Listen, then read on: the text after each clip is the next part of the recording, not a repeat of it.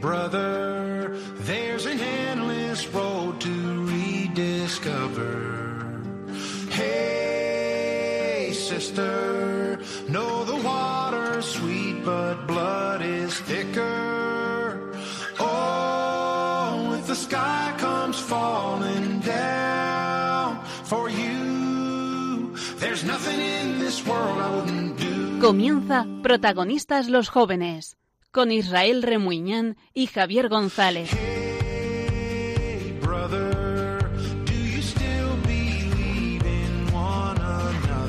¿Qué tal? Son las 11, las 10 en Canarias, ya lo has escuchado. ¿Cómo estás? Bienvenido un día más a La Sal de la Tierra, el programa más salado de Radio María.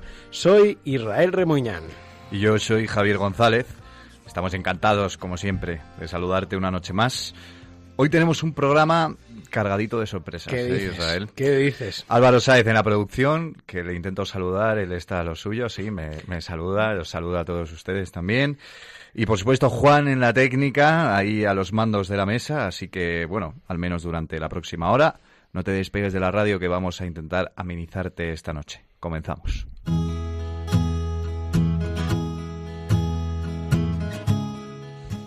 Ya sabes que aquí lo que nos gusta es contarte historias, historias de gente sencilla, pero que un día se encontraron con Dios y esto les cambió la vida, ¿eh? Porque no tenemos por qué escondernos. Si eres joven y nos escuchas, no tengas miedo de decir y demostrar que eres cristiano. Nadie dijo que fuera fácil. Jesús nos pide que juguemos en su equipo, que sudemos la camiseta y que seamos protagonistas de nuestra vida. Chicos y chicas, por favor, no se metan en la cola de la historia, sean protagonistas, jueguen para adelante, pateen adelante, construyan un mundo mejor, un mundo de hermanos, un mundo de justicia, de amor, de paz, jueguenla adelante siempre. Jueguenla adelante, decía el Papa Francisco tirando de metáfora futbolera en la JMJ de 2013. Se lo decía a los jóvenes. Y nosotros también se lo decíamos a los jóvenes, pero va para todos. ¿eh? Si eres un poco más mayor, tampoco te escondas. Seguimos a Jesús, que está más vivo que nunca en este tiempo de Pascua. Y no es que lo diga yo, ¿eh? Los hechos lo demuestran. Si no, fíjate en las historias que te traemos hoy. La primera se llama Carlos. Era ateo. De los que no creían en nada, que decían que todo era, vamos, cuento chino. Pues Dios le tiró del caballo como a San Pablo y ahora es padre de familia. Segunda historia. ¿Eres de lo que le gusta cocinar? Pues entonces seguro que conoces a Pepe Rodríguez, chef que tiene una estrella Michelin y que ha saltado a la fama con su programa Master Chef, donde es jurado. ¿Sabías que era cristiano? Pues en nada hablamos con él, pero además hay muchísimo más aquí en la sal de la tierra. Quédate aquí con nosotros en la radio de la Virgen.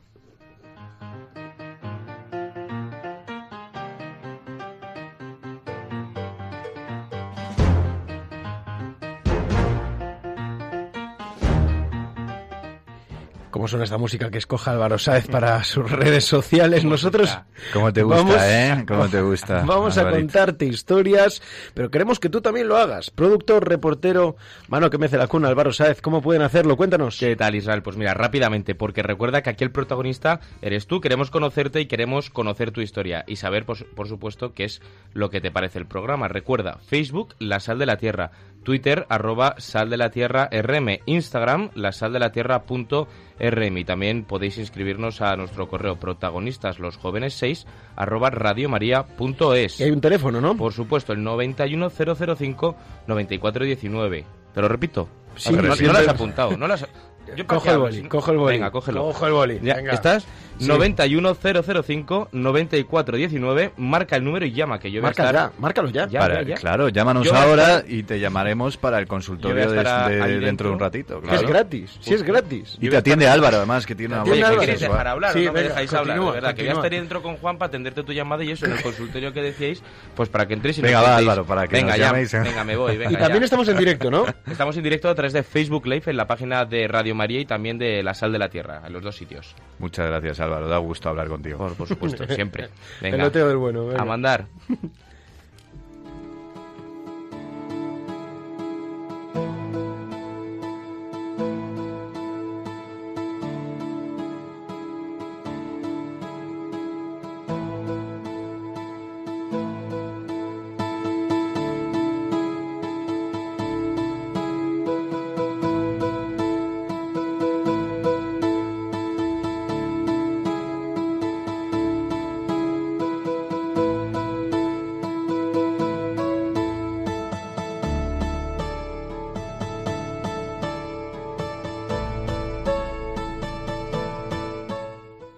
Bueno, para todos los que nos estéis viendo a través de las redes sociales, de Facebook, en el Facebook Live, queremos mandaros un saludito a todos. A ver, Israel, por favor, saluda. Estamos- Diego Jiménez, saludos desde Navarra. Leti Letz, escuchándoles desde El Salvador, en Centroamérica. Qué ¿eh? bueno, qué bueno. Y María Inmaculada López, buenas noches, saludos desde Murcia. La Todos- prueba de que sazonamos la tierra entera, La ¿eh? prueba, no solo hasta El. Salvador llegamos, sin movernos de aquí. Qué Sí, maravilla. señor. Bueno, y vamos con la primera historia entonces, Vamos allá. Israel. Vamos allá. que ya te la hemos contado un poquito, te la hemos avanzado y aunque parezca que en esta sociedad eh, parezca mentira, hay gente que no cree en Dios y que después acaba creyendo. Sí, ¿Cómo sí. puede suceder?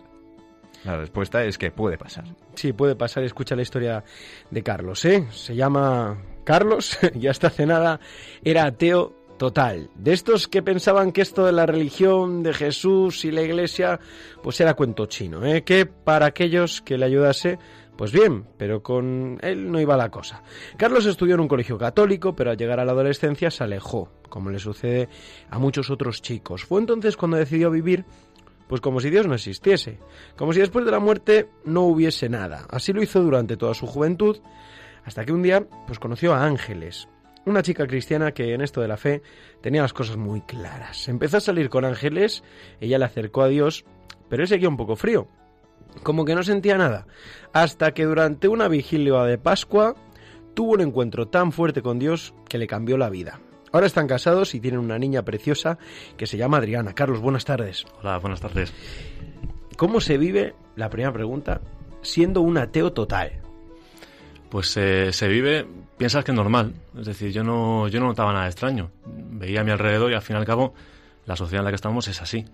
Eh, te levantas, dices, bueno, pues tengo este problema, tengo esta ilusión, tengo este, este plan y lo llevas y lo arrastras, cargas con ello, con lo, con lo que necesites y te esfuerzas al máximo para conseguir lo que quieres.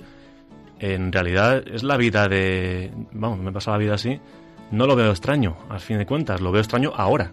Lo veo extraño eh, mirando, mirando hacia atrás. Una vez que ya has tenido la experiencia, claro. Sí. Tú me ha, me ha contado Israel, que hemos estado antes hablando, que sí que creías de pequeño, ¿no? Eh, en el colegio católico, tal, todo eso sí. al final afecta.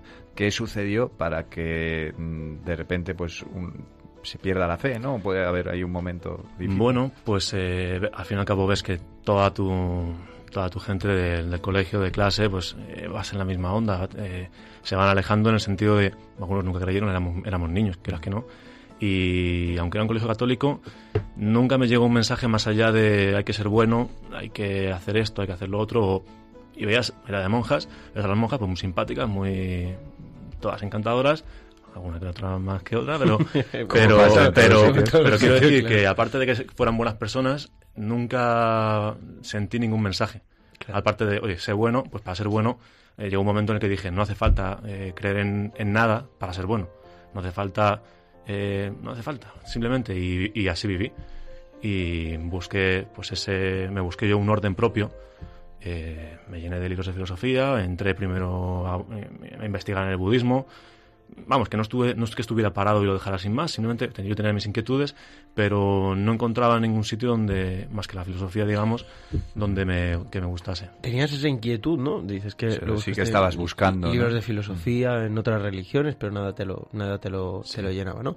Vivías alejado de Dios. ¿Cómo era tu vida antes? O sea, de cara a, a la iglesia no, no pasabas por la iglesia para nada. ¿Qué pensabas de los curas, de las monjas, de los creyentes, del qué pensabas? Bueno, pues eh, que era una especie de cuento de hadas, que era pues para gente que tuviera necesidad. Yo me veía, en cierto modo, me veía muy fuerte. Decía, bueno, pues si hay, quien, hay quien lo necesita, no soy yo. Yo estoy bien y pues tengo mis sufrimientos, pero puedo con ellos. No tengo ningún problema en cargar con, con mis problemas, ¿no? haga redundancia. Eh, a fin de cuentas, mm, es lo que veía en todas partes. Entonces, ¿qué? Pues estás triste, estás mal, hay épocas mejores que otras, pero no veía, tampoco conocía a ningún cristiano que me hiciera ver como que hubiese otra cosa, como, oye, mira, que esto es una solución. Entonces, más allá del rito, más allá del, pues, eh, vámonos de procesión, no, no conocía, por mucho que había estado en un colegio católico, no conocía nada. A mí lo de que Dios te ama, pues bueno, es una frase hecha y bonita, pero no, no me aplicaba a mi vida. Que además esa es una situación que le puede pasar a, a mucha gente, ¿no? En España yo creo Sí. que es muy corriente, eh, porque vivimos en un país católico, pero que después pues muchos nos alejamos, ¿no? Como puede pasar en el colegio y tal. Y sobre todo también, Javi, pi- pienso porque muchos católicos que de verdad creen estar en silencio también, ¿no? Es un poco lo que, lo que intentamos también con este programa, es que, que llega mucha gente, ¿no? Que llega también a la, a la que gente. se vea que estamos, que existimos, oye. Y, y bueno, y después de, de esta etapa eh, en la que eh, te eh, enfrascaste en la filosofía y buscabas la verdad, pero de alguna manera no encontrabas a Dios, conociste a un ángel, ¿no? Si no me equivoco. Sí, Ángel, que ahora estamos casados. Le, sí, nos conocimos de casualidad. Mira que vivimos en el- vivíamos en el mismo barrio, pero nos conocimos de casualidad. Y, y sí, comenzamos a salir prácticamente nada, pero ella pues eh, vivía la fe de un modo que yo no había visto nunca. Mm, nunca, porque de inicio, pues bueno, eh, incluso lo del hecho de vivir el noviazgo en castidad, pues digo, bueno, pues eso me- lo he oído. Sí, pero lo has oído y dices, bueno, momento, ¿no?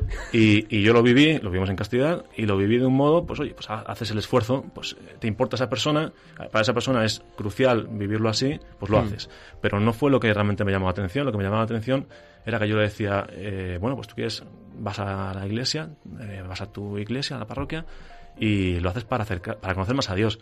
Y recuerdo una frase, la primera que me... Que me ella ha ido de colleja en colleja, corrigiendo en ese sentido, porque yo no tenía, no Suele tenía- no pasar. tenía ni idea. Y me dijo, no, no, no te confundas. Yo no vengo aquí a conocer a Dios, yo vengo a conocerme a mí misma. Y, claro, yo que valoraba la filosofía, quieras que no, pues bueno, al fin y al cabo estamos casados por algo.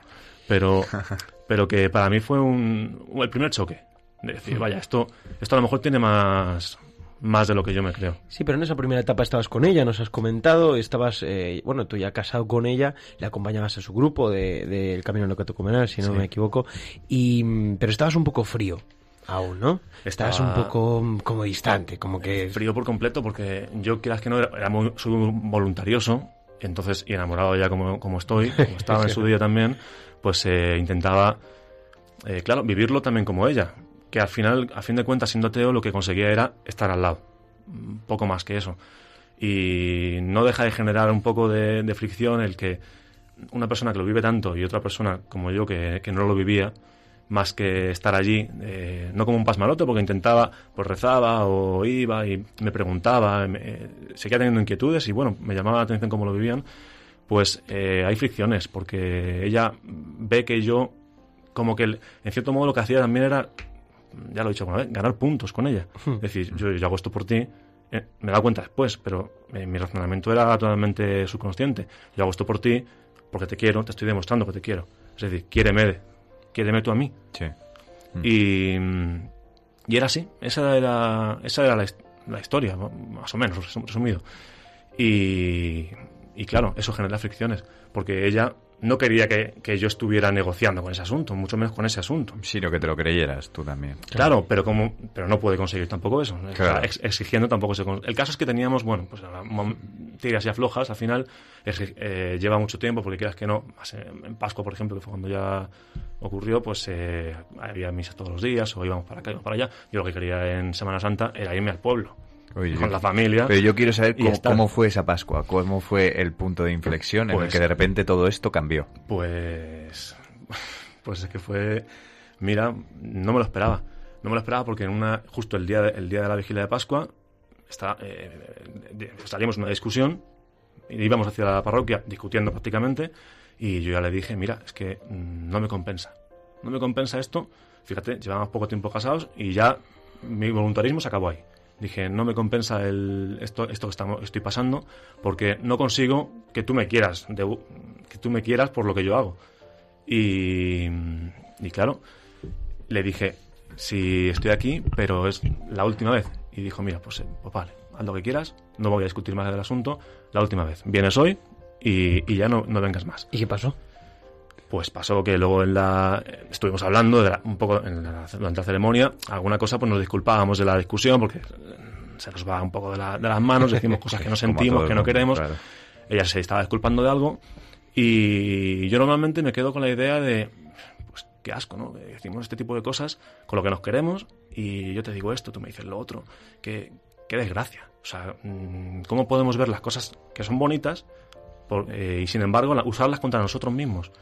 Eh, y normalmente me quedo así y me quedaba con mi mentalidad anterior, me quedaba de cierto modo deprimido, de decir, pues, pues qué asco, así en resumidas cuentas. Y la noche anterior hemos visto la película de, de La Pasión, de Mel Gibson, y en ese, en ese momento, en esos pensamientos, me apareció la imagen en la que Cristo abraza la cruz. Para mí ese, esa escena no era más que pues, Cristo abrazando la cruz y diciendo, mira qué macho soy, qué bueno soy, no macho, pero qué bueno soy, que cojo la cruz y muero por vosotros. Es decir, voluntarismo, que era lo que yo, yo tenía. Y sin embargo, en ese momento, o sea, en esa vez, esa vez en cuestión, no lo vi así. Vi realmente cómo Cristo abrazaba la cruz, pero la abrazaba porque la amaba. Es decir, cogía su sufrimiento y, y no se cargase con él. No es que luchara, no es que se quejase, no, no, no. Él abrazaba la cruz, lo amaba. Y a través de ese amor, él, bueno, siendo Cristo, pues claro, lo que hizo fue eh, perdonar nuestros pecados y nos, nos salvó. Pero eh, lo, que, lo que yo vi con eso es que, en cierto modo, yo podía hacer lo mismo, gracias a él. Porque él nos había abierto el camino, porque él nos había resucitado. Y en ese momento yo sé que él resucitó en mí. O sea, tengo la, la vivencia en- en- de ese día de que me sacó, me dijo algo así como, hola Carlos, aquí estoy. Y tranquilo, que, que todo está bien. Desde ese, o sea, en ese momento empecé a... Me quedé, me quedé impactado, o sea, parado en medio de la ceremonia, impactadísimo. Y, y recuerdo que empecé a coger cosas, pues pensamientos negativos que yo tuviera en la cabeza. Había cosas que me dejaban sin dormir, directamente, de, de puro, no sé si es neurotismo, pero bueno, me dejaba sin dormir. Y cogía todos esos problemas que yo tenía, la discusión con Ángeles, cogía problemas de trabajo, cogía problemas por aquí, y los iba abrazando. O sea, con esa, eso que había aprendido, o sea, eso, eso que estaba viviendo en ese momento, lo iba abrazando. Y veía cómo se desvanecía, o no, porque no seguían ahí, en realidad no se desvanecían, pero se desvanecía la muerte que llevaban consigo. Es decir, me, me veía libre de todo eso. Y esa noche incluso tú te quedas como en estado de shock y no eres capaz de dormir esa noche, ¿no? Porque tienes no, la no. certeza de que Dios existe. No duermo, no duermo. Llega el momento de dar la paz, Cristo ha resucitado, y yo decía, y tanto que ha resucitado. O sea, yo estaba, verdad, vamos, estaba, pero completamente en otro, en otra onda en ese momento. Y desde ahí es, que hoy- para, es que para una persona pasar de que, oye, que Dios no existe, a que Dios existe, es que es, un, es una cosa, no es, no- Sí. es fácil de decir, pero no Claro, tan fácil y- de asumir, ¿no? En la cabeza. Sí, sí, pero para mí Dios existe, pues era una cosa, bueno, pues ¿para qué pasa después de la muerte? Pero no sabía que me pudiera cambiar la vida, que me pudiera decir, que yo ahora pudiera ver mi vida anterior y decir, eso no es vida. Eso que yo vivía no era vida. Eso era una, una existencia gris que yo tenía y de la que ahora eh, Cristo me ha salvado. ¿Y cómo es esa vida nueva ahora? Esa vida nueva, pues eh, lo pensaba antes según venía. Digo, es que tendría que coger mis libros de filosofía y leerlos enteros otra vez para ver si saco algo. Porque mm, siendo la misma persona, no veo el mundo igual, no lo veo igual. Me, me vienen problemas y, y es que mm, ya no los considero tanto problema. Ya no es el sufrimiento que me llevaba, los pensamientos, las quejas, el, el- no, es, no es lo mismo. No, no, lo, no lo sufro, digamos. Porque si me- en cuanto me doy cuenta de que estoy cargando con ellos, de que estoy intentando luchar contra ellos, eh, digo, esto no es así. Esto, ámalo, porque, porque si Dios te lo envía será porque es algo bueno. La receta esa, ¿eh? Tienes una... Estás casado con Ángeles, tenéis Sí. una niña que se llama Adriana, Sí. que, que... ¿Cuánto tiempo tiene Adriana? Eh, ocho meses y medio, Adriana María. Adriana María, ocho meses y medio. Eh, ¿Qué significan ellas para ti ahora? Ahora, pues bueno, Ángeles es, es- es mi mujer y que la tengo en un lugar especial porque me ha ayudado, en cierto modo me ha ayudado a llegar a, a donde estoy ahora. Y Adriana pues es un bebito, es una alegría de, la alegría de la casa, te puedes imaginar. Pues escucha este mensaje que nos han dejado para ti una persona muy especial. Hola amor, seguro que no esperabas escucharme. Eh, no podía perder la oportunidad de decirte algo. Y es que quiero que sepas que me siento muy orgullosa de ti, antes y ahora. Siempre has sido realmente especial y solo puedo dar gracias a Dios por la historia maravillosa que ha hecho y porque te haya puesto en mi vida. Soy muy feliz.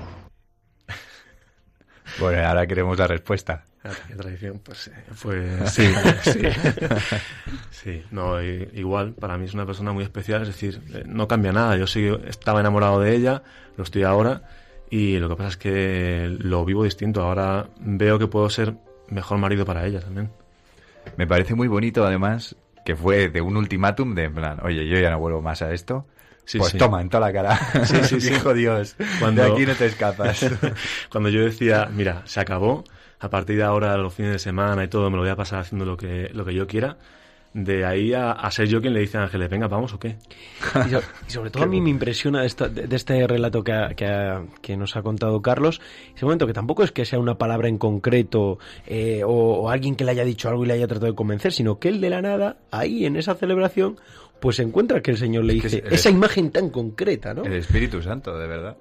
Es que Sí. no se puede explicar de otra, de otra Así, en- y pues toda la- lo que venía de la Semana Santa, la cuaresma, la Semana Santa, a fin de cuentas, eh, aunque yo estuviera desde un, modo- un punto de vista ateo, eh, lo escuchaba y algo va calando. manera. Claro que sí. va calando y quieras que no, cuando hasta que no entiendes que tus problemas son esa cruz, que esa pasión que pasa a Cristo es por ti, eh, bueno, pues eh, luego cuando resucita, resucita, resucita en ti, te, salva a ti. Pero necesitaba oírlo y repetido, repetidas veces, sí. Es maravilloso en realidad que Dios pueda de repente darnos una luz en un momento dado y que eso además pueda valer para el resto de la vida. Yo te quería pedir que dieras un mensaje a, a tal vez una persona que pueda estar escuchando ahora Radio María, que se haya encontrado con este testimonio y que tal vez esté en una situación parecida a la que tú estabas, de, pues igual de oscuridad. Pues si quieres decirle algo. Pues eh, yo es que no me lo esperaba. Yo le diría a esa persona que se olvide de, de ideas preconcebidas, de todo lo que sepa de, de la iglesia o del cristianismo, de, de lo que sea. Que se olvide y que sepa que Dios es que va a estar en su vida, está en su vida, le, le afecta directamente, es la palabra, la palabra de Dios le afecta directamente en su día a día, no es una cosa alejada de hace dos mil años, eh, de una jerarquía católica que esté ahí, no, no, eh, afecta en tu, en tu vida personal, íntima, diaria. Si no lo has visto, tranquilo, porque es súper normal. A mí me llegó porque llegó el Espíritu Santo, o sea, tal cual. Tranquilo, porque no significa que no, que no exista. Yo, vamos, que lo, lo he visto en mi vida y, y eso no me lo quita nadie. Y que es verdad, y, Y que es verdad, bueno, que lo está qué diciendo bueno. aquí, que es verdad. Es verdad. Y no solo que existe, sino que además se preocupa por nosotros, que eso es lo mejor de todo. Sí. Muchas gracias, Carlos, por, por tu experiencia, por haber estado esta noche aquí con nosotros y darle un beso a Ángeles y, y Adriana María cuando llegues a casa, que estarán Gracias deseando seguro abrazarte. Sí, Muchas gracias a vosotros. Muchas Oye, a ti que nos estás escuchando, te recordamos que puedes llamarnos al 91005 9419 para contarnos qué te está pareciendo el programa y, oye, y lo que quieras, aquí te escuchamos. Álvaro estará encantado además de cogerte el teléfono.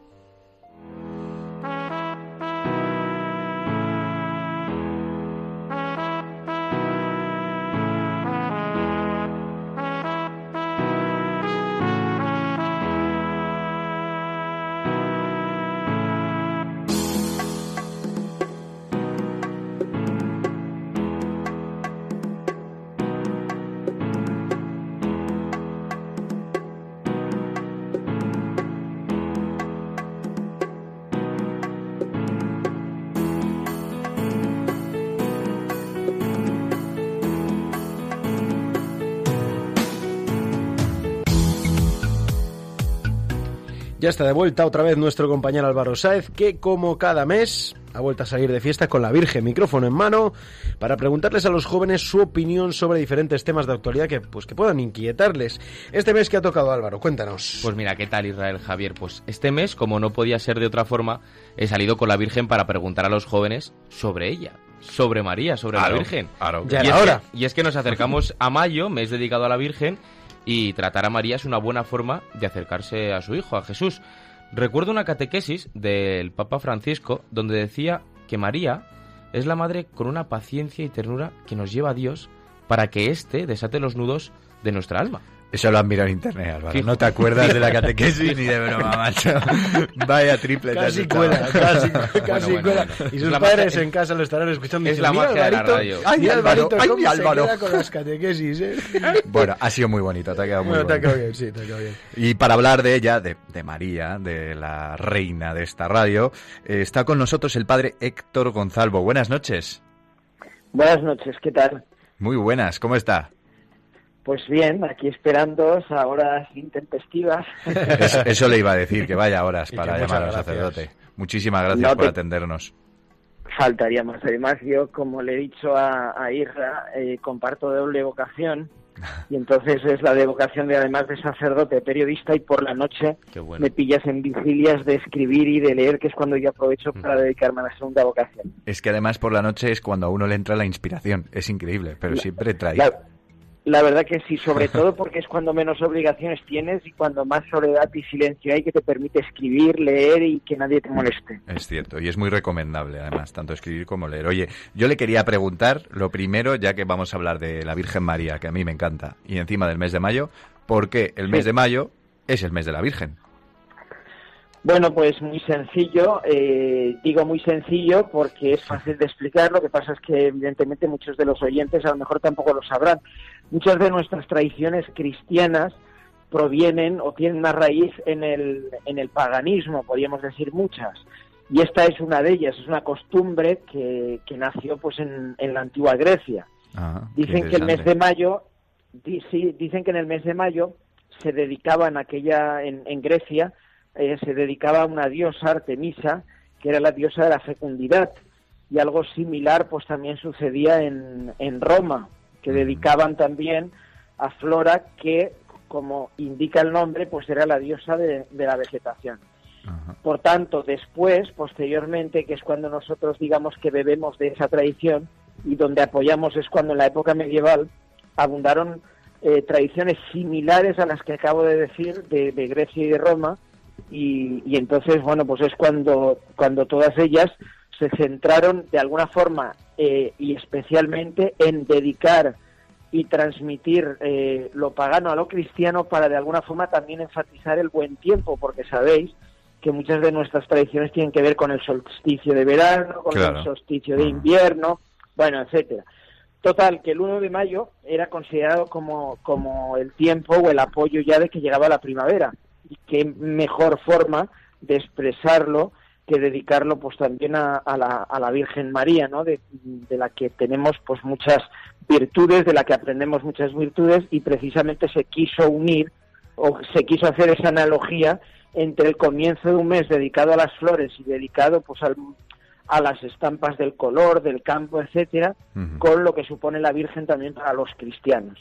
Joder, qué interesante además ese, bueno. ese paralelismo con, Entre también con la historia. la historia y- De hecho, yo, Claro, tengo, claro. yo tengo un amigo que en mayo di- eh, eh, se apunta como en un calendario como que le ofrece flores a la Virgen y entonces hace Sí. como, como pequeños sacrificios o, o cosas que le dedica, digamos, a la Virgen María y son pues las flores de mayo. Las flores también son muy importantes. Además, mi madre que tiene una floristería, el mes de mayo, le va muy bien por, por eso de la Virgen, de las flores y de todas las festividades. Hay que pensar también en esa gente, qué importante, ¿eh? Bueno, y estas cosas Pues- que normalmente la gente de la calle no lo sabe. No ¿no? lo sabe y por eso Eh, evidentemente. Y, es, y esto que os he dicho, aunque, aunque hunde sus raíces, como os he dicho, en, en la época de los eh, romanos y de los griegos.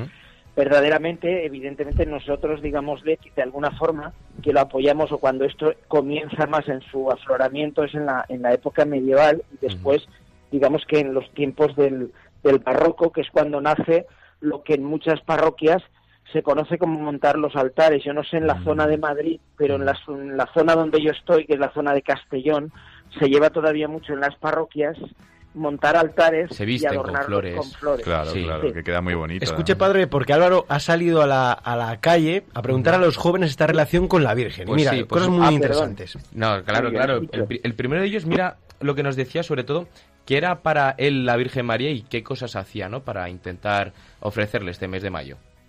Pues la Virgen María es como una madre más y durante este mes de mayo, que se lo dedicamos a ella entero, pues yo intento tener detalles como esforzarme a la hora de rezar el ángelus diariamente y tenerla un poco más en cuenta en el día a día. ¿Qué cosas, padre, de nuestro día a día podemos hacer para acercarnos más a la Virgen y tenerla más en cuenta, como decía este chico? Bueno, pues hay muchas, eh, muchas eh, realidades y muchas prácticas, pero especialmente la más importante, como sabéis, es el rezo del Santo Rosario, ¿no? El- si todo el año y todos los días es momento y ocasión propicia para rezar el Rosario, pues más aún el, en el mes de María. Pero bueno, después también se pueden rezar jaculatorias, que, bueno, pues como sabéis son pequeñas oraciones, se puede dedicar también, como os decía, eh, y es lo que hacen aquí en Castellón algunas parroquias, que mantienen viva una tradición, que es la de montar los altares y en el altar que se monta todos los días se celebra la Eucaristía. En vez de hay iglesias que en vez de celebrar la misa en el altar principal, el mes de María la celebran la misa en el altar donde tienen la, bueno. la imagen pues de, de la Virgen, de la Purísima, del Rosario, de cualquier advocación. Pues, pues muy bien, ¿no? ¿Y qué, qué ejaculatorias así curiosas te, te has encontrado tú ahí con los jóvenes? Bu- Bueno, jacula. Ah, estás. Estamos en la calle, ¿no? Volvemos a la calle. Volvemos. a- No, no, a ti- a- te pregunto a ti, te pregunto a ti. Ah, me- vale, vale. Bueno, jaculatorias eh, hay muchas eh, y hay cortas, ¿no? Pues bueno, una jaculatoria incluso puede ser cuando uno en un momento de necesidad dice, ay, madre mía, ayúdame, o ay, mm, señora mía, échame un cable, o bendíceme. es Eso decir, me gusta. Échame un cable. incluso- Échame un cable. ¿Se, le puede claro, hablar y- así, ¿Se le puede hablar así a la Virgen? ¿Cómo hay que dirigirse a ella? Claro, es decir, eh, una ejaculatoria, aparte de que hay ejaculatorias que están ya registradas porque forman parte de los libros que ya conocemos, luego hay otras que son ejaculatorias que uno inventa en el día a día y que son expresión de la necesidad que uno siente en un momento determinado. Es decir, no es solo oración cuando uno coge un libro y recita o reza, porque no es lo mismo recitar que rezar una oración Claro. uno se puede encontrar en que uno reza y reza en ese momento lo que quiere expresar. Por tanto, una ejaculatoria puede nacer precisamente ante una situación y en un momento concreto de la espontaneidad y de la naturalidad. Claro, porque es que además es nuestra madre, o sea que eh, está bien. Evidentemente, ¿no? tú, a, tú a tu madre no le saludas con fórmulas que tienes escritas en un libro. Sería extrañísimo. Solo cuando está enfadada. Mi madre me daría un sopapo. Solo cuando está enfadada. Me daría un Dice sopapo directamente. Me diría, hijo, ¿qué ha pedido? bueno, pues muchísimas gracias, padre Héctor, por atendernos esta Claro. noche y, y como siempre, Falta por bien. ser tan salado en este programa de la sal de la tierra. Muy bien, pues nada, cuando necesitéis, aquí me tenéis para echaros un cable, como, como la ejaculatoria de la Virgen. Muy Eso es, bien, padre. Muchas gracias. Muchísimas padre, gracias. muchas gracias. Bueno, un abrazo a los tres. Un abrazo. Álvaro. Y Álvaro, ¿qué? Tú también te vas, ¿no? Yo Sales siempre. más que, que el camión de la basura, tío. ¿Cómo te gusta ese chiste, eh? Siempre se lo, la está ensayando, se lo ha apuntado. Recuerda, anda, haz algo productivo. Recuerda el número que pueden llamar nuestros oyentes si quieren ponerse en contacto con nosotros. Pues mira, es el 91 005 94 19 y también recuerda que estamos en Facebook Live, en, en directo, en el Facebook de La Sal de la Tierra y en el Facebook de Radio María, que ahí están también personas como Aitana de Almería o Carlota de Madrid que nos mandan saludos. Un saludo Un también saludo, para un vosotros. saludo para Aitana, vosotros. dinos el número otra vez, que no lo he apuntado. Ay, ay, venga, ¿el, el número o el nombre? El número El número 91 ¿De ella o de Radio María? de Radio María. sin comentarios, el 91 005 94 19. Bueno, pues Álvaro, nos vemos ahora, ¿eh?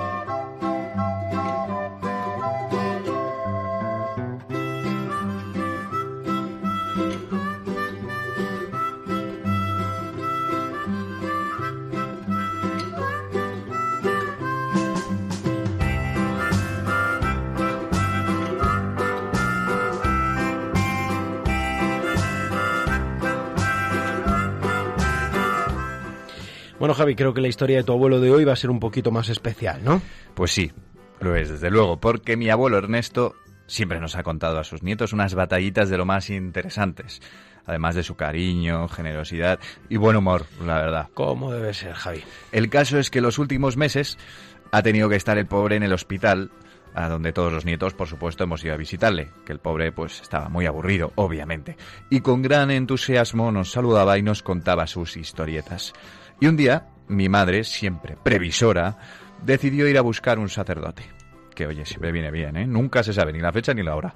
Y después de encontrar al sacerdote, casualmente, al entrar en la habitación, mi abuelo dijo, a mí lo que me gustaría es hablar con un sacerdote. Te iba a decir yo, mira qué casualidad, pero es que las casualidades no existen, Javi, ¿eh? Así que dicho y hecho. Tardó un pelín en aparecer, pero el ansiado sacerdote llegó. Mi madre y yo dejamos allá con lo suyo a cada uno para que hablaran tranquilamente. Y nada, parece ser que mi buen abuelo Ernesto le dijo al cura que él quería el pack completo.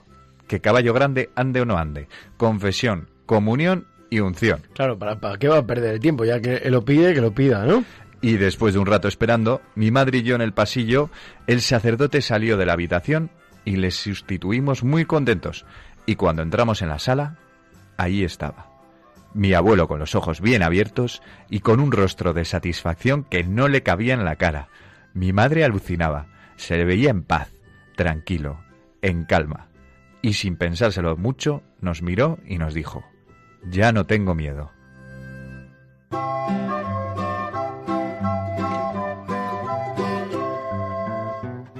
Y este humilde nieto de la radio quiere aprovechar para mandar un saludito a este abuelo tan bueno, que sé que ahora, desde hace un mes y medio, pues me escucha desde el cielo.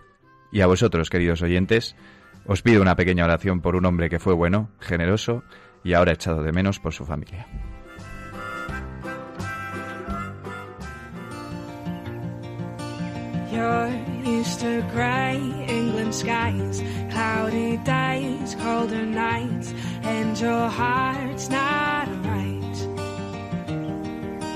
Thought you'd be quite happy there in that warm New York air, but your heart's not right. But if you sing along with me, do you think you could ever smile again? If you sing this melody, do you think you could laugh again, my friend? Pues ahora vamos a contar una historia que sé que a Javi le encanta, ¿eh? ¿Por qué dirás eso? No sé, tú sabrás, Javi, tú sabrás. Bueno, sí, es que tiene que ver con la comida. Igual tú estás recién cenado en casa, descansando, eh, o ya preparándote para irte a dormir. O estás como yo, que todavía no ha comido nada y esta historia te va a abrir el apetito. ¿Cómo te gusta comer, Javi? Si se te ve en el brillo de los ojos que te gusta comer más que nada. Es que es uno de los placeres de esta vida. Dios nos ha hecho ese precioso regalito.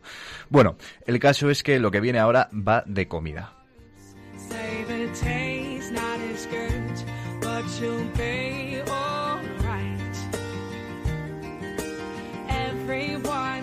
Que he cogido la lata de foie gras y con ella he cortado manzanas para sacar círculos Ah. y entonces la caramelizo un pelín y me va a servir de soporte para un tartar que os voy a hacer un aperitivito de bonito. ¿Pero cuántos platos vas a hacer? Bueno, de momento Era tengo uno, ¿eh? dos. A mí es que se, se me abre el El apetito foie gras, el foie solo con escuchar el nombre de los platos. Bueno, seguro que la habéis reconocido. Es uno de los jurados del programa de cocina más famoso de la televisión. Se llama Pepe Rodríguez. Y millones de personas le conocen por Masterchef de televisión española. Y además es uno de los cocineros más prestigiosos de España. Ya tiene nada más y nada menos que dos estrellas Michelin que lo atestiguan. Y lo que es mejor, es un hombre además muy simpático. Hombre, pensé que cuando empezó a cocinar, pues había el sílex, el carbón, el fuego. No había mucho más, ¿eh? Bueno, es que allí en casa en Illesca fue como rascando el palo, formando salgamos el fuego. Aquí empezaste. Diego y tú, ¿no? Claro, mi hermano y yo. Luego ya vino el club de la comedia y os apuntaron a vosotros. Claro, pero eso ya fue después. Claro, claro, claro. ¿Y qué hace hoy Pepe Rodríguez en Radio María? Te preguntarás. Pues es que hace pocos meses se hizo viral, bueno, se hace viral muy a menudo, porque Pepe Sí, Rodríguez claro, es claro, Pepe claro. Rodríguez. Pero esta vez era especial. Pero era, esta vez, por una entrevista en la revista Misión, en la que nos contaba su testimonio de fe cristiana. Muy buenas noches, Pepe. ¿Qué tal? Buenas noches, ¿cómo estamos? ¿Qué tal Aquí- estás? Aquí estamos. Pues muy bien, encantado de estar aquí con vosotros. Y nosotros más encantados todavía. De hecho, lo primero que te voy a preguntar, porque se me viene a la mente, es ¿qué has cenado hoy? Pues mira, un poco de gazpacho, que me sobraba del restaurante, un poco de queso, de bueno, queso italiano, la burrata, y unas manitas de cordero guisadas que tenía por ahí. O sea que, bueno, Uf, madre un mía. poco de todo, un poco de todo. Algo sencillito, ¿no? Claro, que unas manitas de cordero guisadas las hace Pepe y tiene que estar si las hago yo y me queda un estropicio ahí que vamos, que dicho como, dicho como suena, que, ¿qué pasa? Si te parece, Pepe, vamos a hacer un juego para empezar. Te vamos a poner un tipo de comida y como por ejemplo desayuno o comida de cumple y tú me respondes con la comida que nos servirías aquí al equipo de la sal de la tierra. ¿Te parece? Venga, vamos a ver. Pues empezamos. Merienda. Eh, pues mira, eh, algo que me encanta y que yo lo hago a menudo y se lo hago a mis hijos, un bocadillo de salmón ahumado con jamón york. Anda, mira. Se- Uy, eso sí está riquísimo, la y está es una buenísimo. tontería, pero como compro las dos cosas, a veces lo compra mi mujer aquí en, en el mercado de al lado y compra salmón ahumado y compra jamón york y no sé qué. Y papá, un bocadillo y le meto las dos cosas. Oye, está. Oye, pues... me- Para me- merendar. Para mañana me lo hago. Vamos con otro. Navidad. Un plato estrella para Navidad. Eh, bueno, es algo que me trae muchos recuerdos porque era algo que comía siempre a menudo. Perdiz escabechada y sopa de ajo. Mm, qué rico. Para una cenita romántica. Eh, reservar en el bohío. Creo que podría ser lo mejor. Es tu restaurante, ¿no? Sí, claro. sí, hombre, una- se puede hacer una cena romántica en casa también, ¿eh? con dos velitas, no sé qué. pero salir a un restaurante es algo emocionante, ¿eh? tener una mesa para ti, un camarero que te atiende y esa secuencia de platos que te van dando un cocinero y tal, a mí me parece que es la mejor manera de tener compañía en un restaurante. Y no tienes que andar preparando cosas. Me lo apunto, ¿eh? Para ir con mi novia. Eso, primero tener que comprar, tener que hacer, no sé qué, qué lío. Vamos a un restaurante de vez en cuando y, y lo pasamos muy bien.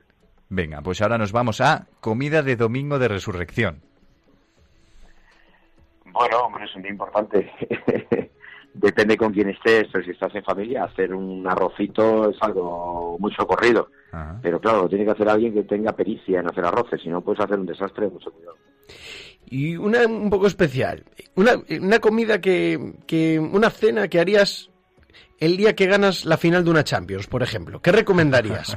Uf, eh, es un día difícil, ¿eh? Yo que he vivido varias y me ha tocado cenar, ceno bastante mal, porque estoy tan nervioso que no me puedo concentrar en la cena. Me- claro, claro, no, no es el mejor día para cenar, ¿eh? No es el mejor día para cenar, es Algo para hacer algo para picar y, y coger así rápido y nervioso. No, no es el mejor día para hacer una cena tranquila.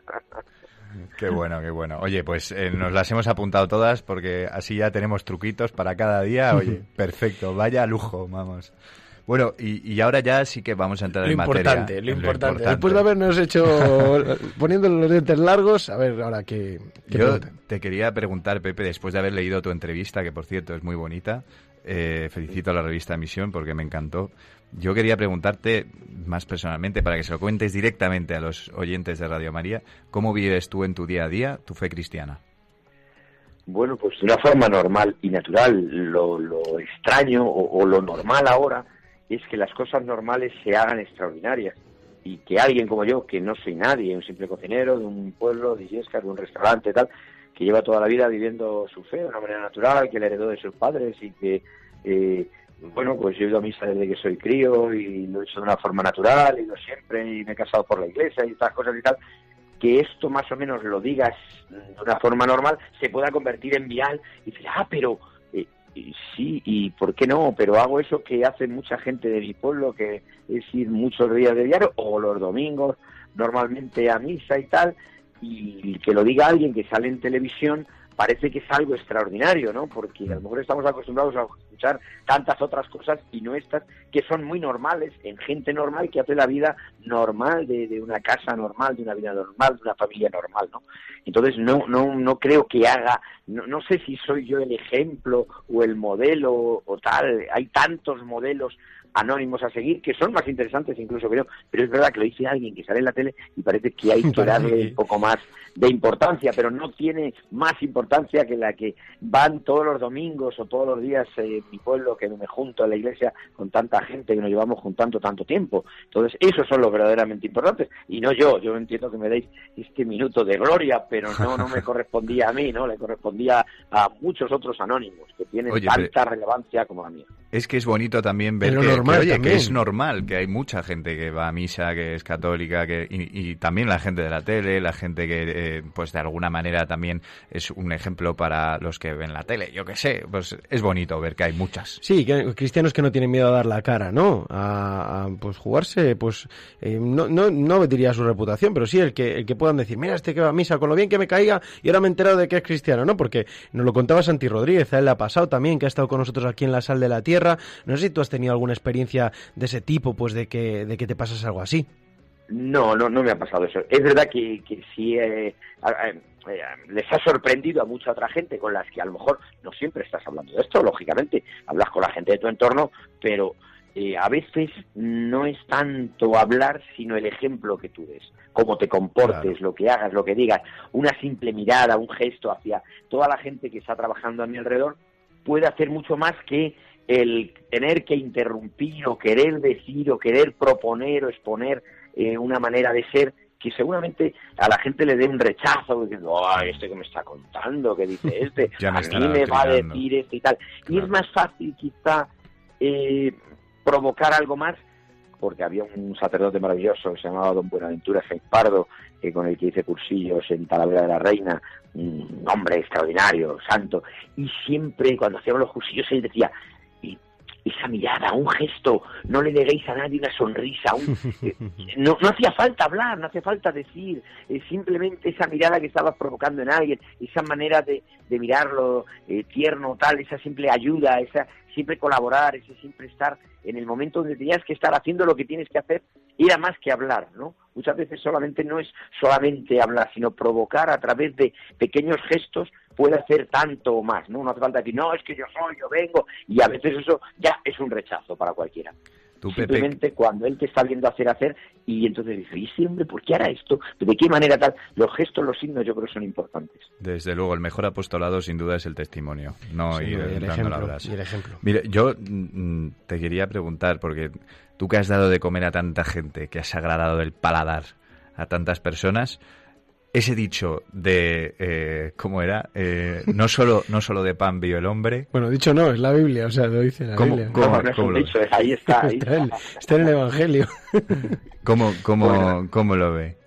que bueno, está claro que el hombre necesita comer físicamente, ¿no? Para poderse mantener. Pero hay algo más importante que no está en la comida física, ¿no? Que es el, el espíritu, el, el alimentarte dentro, el interior de la persona, ¿no? Y, y esto es fundamental en el ser humano, ¿no? Entonces, eh, bueno, es una doble práctica que tú debes tener. La física la hacemos en el restaurante de una forma mecánica, natural, y la hacemos por dinero, incluso trabajamos por ello. Pero alimentar el espíritu es algo que todo el mundo debería experimentar, ¿no? A veces esta gente, amigos, compañeros de al lado, y que, que jolín, pues no encuentran una salida, se encuentran vacíos, se encuentran tal, y, y, y- tú dices, jolín, qué suerte tengo, ¿no? De, de yo haber creído, de yo saber lo que tengo, lo que creo, lo que soy, lo que puedo llegar a ser, de lo que me puedo dar. Esto es lo que me hace vivir realmente aunque necesite el pan material con salmón ahumado y jamón york por la tarde. Pero lo, lo otro es lo verdaderamente importante, lo que verdaderamente te vas a llevar, porque lo demás no sirve para nada, se va a quedar aquí y no nos van a juzgar por si teníamos una estrella Michelin, dos o dieciséis nos van a juzgar por otra cosa, ¿no? Más importante, que es qué fue lo que dimos. Claro. O sea, que mejor la comunión que el, que el salmón ahumado, ¿no? Sin duda. Bueno, claro, lógicamente, lo que pasa es que para llegar al domingo ahí hay que ir comiendo bocatas de salmón ahumado. Hombre, hombre, si no es imposible. Ya para, ya para terminar, Pepe, te queríamos hacer una pregunta, eh, yo creo que es interesante, ya que estamos en la Radio de la Virgen, en Radio María, y te hemos preguntado recetas antes para momentos especiales, para despedirnos gustaría saber qué le prepararías tú si solo pudieses hacer una cosa a la Virgen María. No, no, Comprometida la no estaría preparado, ¿no? No estaría preparado para, para eso, ¿no? Eh, sería un shock tremendo, ¿no? no, no, no sabría, pero seguramente que, que, que las cosas más sencillas y más humildes del mundo entero, ¿no? Como fue ella, eh, no querría probar cosas extraordinarias, sino aquello que, que, que está comiendo la gente normal en tu pueblo. Pues dame eso, ¿no? Yo creo que esto es así. Y en días importantes, como hablaba del Domingo de Resurrección, o incluso Navidad, los que tenemos la desgracia o la suerte de comer de todo, y más que tenemos un restaurante, eh, de comer extraordinariamente bien, justo a lo mejor en esos momentos lo que me apetece es la sencillez más absoluta, que además ahí radica lo elemental y el gusto más profundo. Por eso te que en un día de Navidad una simple sopa de ajo y un filete a la plancha eh, puede ser el día más redondo de- y más maravilloso del mundo. Yo creo que la Virgen querría algo así, mucha sencillez, no querría hacer una un fistón con cigalas y gambas rojas y no sé qué, ¿no? Sino que tiramos con, por el bocata de salmón con jamón. Ese para por la tarde, sí, funciona, funciona de maravilla. ¿eh? Pues muchas gracias, muchas gracias, Pepe. Nos apuntamos las recetas de comida y las otras recetas que nos han dado también para el alma de este, de este pan, que es el importante de verdad. Muchas gracias, Pepe, por estar aquí con nosotros en la sal de la tierra y por ser pues tan salado. Bueno, gracias a vosotros por invitarme. Un abrazo, Pepe. Un abrazo, Adiós. Pepe. Un abrazo, Pepe.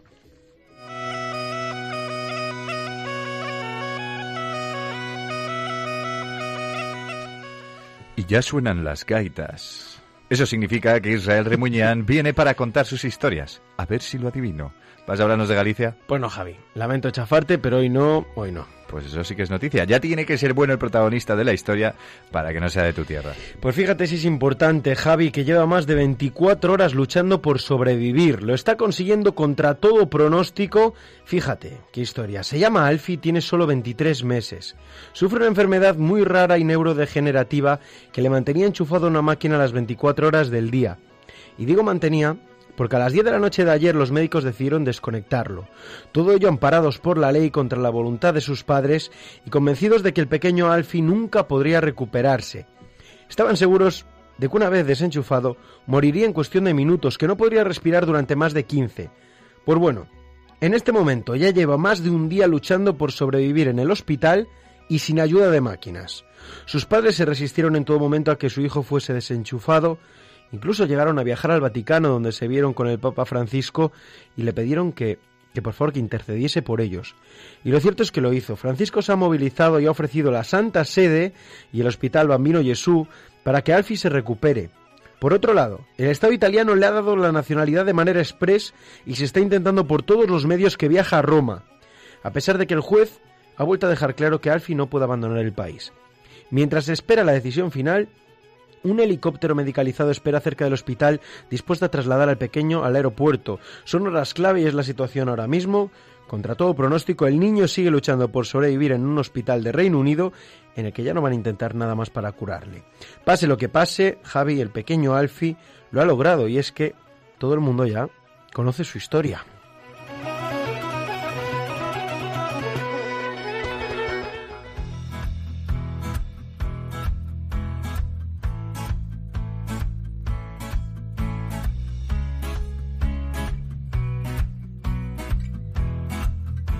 Y ya está por aquí, ya llega el momento del consultorio. Javi, ¿tenemos ya alguna llamada? María José de Alicante, buenas noches. Muy buenas noches a todos. ¿Qué tal estás? Yo estupenda. Y vosotros estáis fenomenal, se os nota. O sea, que estáis felices, vivís- estáis a gusto, hacéis que aquello sea ameno para todos. Me está gustando mucho. Mira que os oigo a veces, no todas las, las noches, pero vamos, no todas las veces que estáis, pero sí que os oigo a menudo. Pero hoy os estoy notando pletóricos. Joder, muchas gracias, menos Muchas mal. gracias, María qué José. bueno, qué Muchas bueno. gracias. ¡Qué alegría! Así da gusto. Qué, ale- qué salada es usted mira. también, ¿eh? no, que va. Yo lo, lo que soy es vieja y entonces eso es lo que hace que tengas más experiencia y más soltura. Anda, Pero anda, escucha, anda. habéis hecho unas entrevistas, la entrevista con Pepe me ha encantado, ha, ha sido preciosa, igual que la de con lo de misiones también ha estado muy bien, la revista a mí me gusta, pero en fin, a, a lo vuestro programa. Desde que habéis empezado a hablar eh, me ha gustado, sobre todo todo lo que habéis estado diciendo sobre la Virgen, el sacerdote que ha hablado sobre la tradición de la de por qué en mayo, ha estado muy muy interesante, Sí, muy sí, interesante y me ha hecho recordar muchas cosas. Vosotros es que sois relativamente jóvenes, ¿eh? O sea, Ah. para mí joven ya es a partir de 20 para abajo hoy en día. De ahí para arriba ya sois viejos. No, pues, pues entonces, somos viejos, somos- entonces. estamos para jubilarnos ya, María José. José, por favor. Para jubilarnos, ¿qué nos estás diciendo? Con lo bien que habíamos empezado, con lo bien que habíamos No, empezado. pero- Vaya por Pero Dios. es que hoy en día, hoy en día los críos con 10 años te sientan cátedra y entonces vosotros ya ni te quiero contar, vamos. o sea, Sí, es verdad. pero sí, no, verdad. pero a lo que voy es a que cuando nos- yo era pequeña, yo recuerdo que en mi casa, bueno, soy católica lógicamente y mi familia toda ella, ¿no? Y rezábamos en mayo a la delante de un cuadro que había en mi casa muy bonito de la Virgen, mi padre compraba las flores y cantábamos el, el- Flores con Flores a María, que era la canción típica de aquella época, y me habéis hecho recordar toda la, la historia. Así que os lo agradezco muchísimo porque de verdad que ha sido una noche muy agradable, que lo sepáis. Pues cuánto nos alegramos, María José, de verdad, y que nos cuentes también un poco tu historia de, de la infancia y, y tu testimonio de fe, que también nos alegra mucho. Y oye, te invitamos a que nos sigas escuchando la próxima vez y que nos vuelvas a llamar Hombre. si quieres, ¿eh? que no es quepa duda, además ya sabiendo a qué hora hay que hacerlo, no hay Claro. problema. Pues muchísimas gracias, María José de Alicante. Buenas Muchas noches, que pase buenas noches y que descanse. Gracias, buenas noches. Adiós, igualmente. adiós. Adiós. Bueno, Israel, se van acercando las 12 y hay que ir acostándose, ¿eh? Así que Israel, anda, vamos a recoger esto, que si no, no llegamos a dormir y mañana estamos... Venga, vamos, vamos a recoger. A ver. Ponte ahí, ponte ahí. Va. ¿Dónde está Pepe? Están aquí los platos. Sí. ¿Dónde está ver. Pepe? Cuidado, que eso es- Mira Álvaro, mira Álvaro, Álvaro que nos está escuchando. Álvaro. Ech, ¿Cómo se escaquea Javi? Nunca nos ayuda a recoger. Se ha Javi, se ha no, alargado, te pones a se recoger tú aquí con nosotros los platos. Se ha ¿eh? alargado, Álvaro. eh. Venga, que hay que recoger, que hay mucho que fregar, que esta gente se tiene que ir a dormir. Se me, se me olvidaba ya también. A ver, antes de irnos a dormir, habrá que echar una oración, ¿no? Sí, claro, por supuesto. Para se recoger ya, para recoger. Para dar gracias a Dios por este magnífico día, por, la- por haberlo podido acabar además contigo, Israel, y con todos los que nos están escuchando, queridos oyentes que estáis al otro lado, muy cerca de nosotros aquí en Radio María. Os ponemos en las manos de María con esta nana, a todos los que nos escucháis, para que cuide de vosotros cuando son las 12 menos 4 minutos. Importante dar gracias a Dios por este día, que cuide de nosotros, os dé fuerzas en lo bueno y también en las cosas difíciles que vienen con el día a día, como ha dicho Carlos. Todo es una oportunidad para abrazar ese sufrimiento y esa cruz. Y para ser felices, además, que eso es lo que quiere Dios de nosotros. Buenas noches y recuerda, sazona la tierra.